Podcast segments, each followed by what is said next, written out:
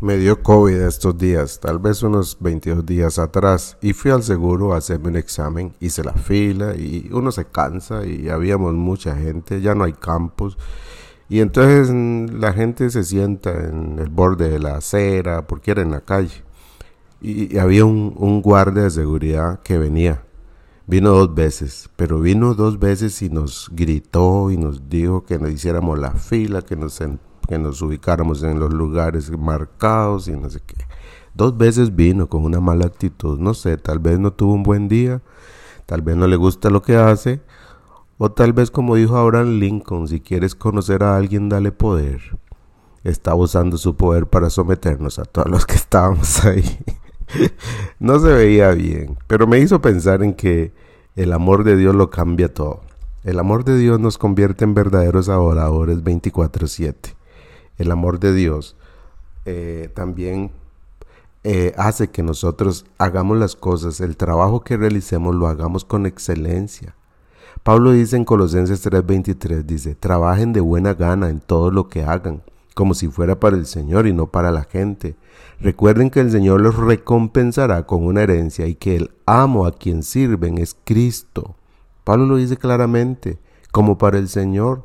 Lo que hacemos Cualquier cosa que hagamos, tender la cama, hacer la comida, cumplir con el trabajo, no lo hacemos para quedar bien con, con, mi pareja o con mi jefe o con mi vecino. Ahora entendemos que lo hacemos, lo hacemos como para el Señor. Pero hay un asunto que se me complica a mí de hacer las cosas como para el Señor, porque usted ha oído a la gente y dice, es que estoy sirviendo al Señor, sirviendo al Señor, pero Dios no necesita nada de mí. Pablo lo dice así en Hechos 17, 24 y 25. Póngale atención. Él es el Dios que hizo el mundo y todo lo que hay en él. Ya que es el Señor del cielo y de la tierra, no vive en templos hechos por hombres, y las manos humanas no pueden servirlo, porque Él no tiene ninguna necesidad. Él es quien da vida y aliento a todo y satisface cada necesidad. Note la frase, y las manos humanas no pueden servirle porque Él no tiene ninguna necesidad. Y entonces, ¿por qué yo hablo de servirle a Dios? Es que no le servimos a Dios. En realidad Dios no necesita nada de nosotros. El que necesita de nosotros es la persona que tengo al lado.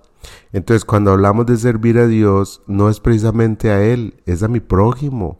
Es mi prójimo el que necesita ayuda.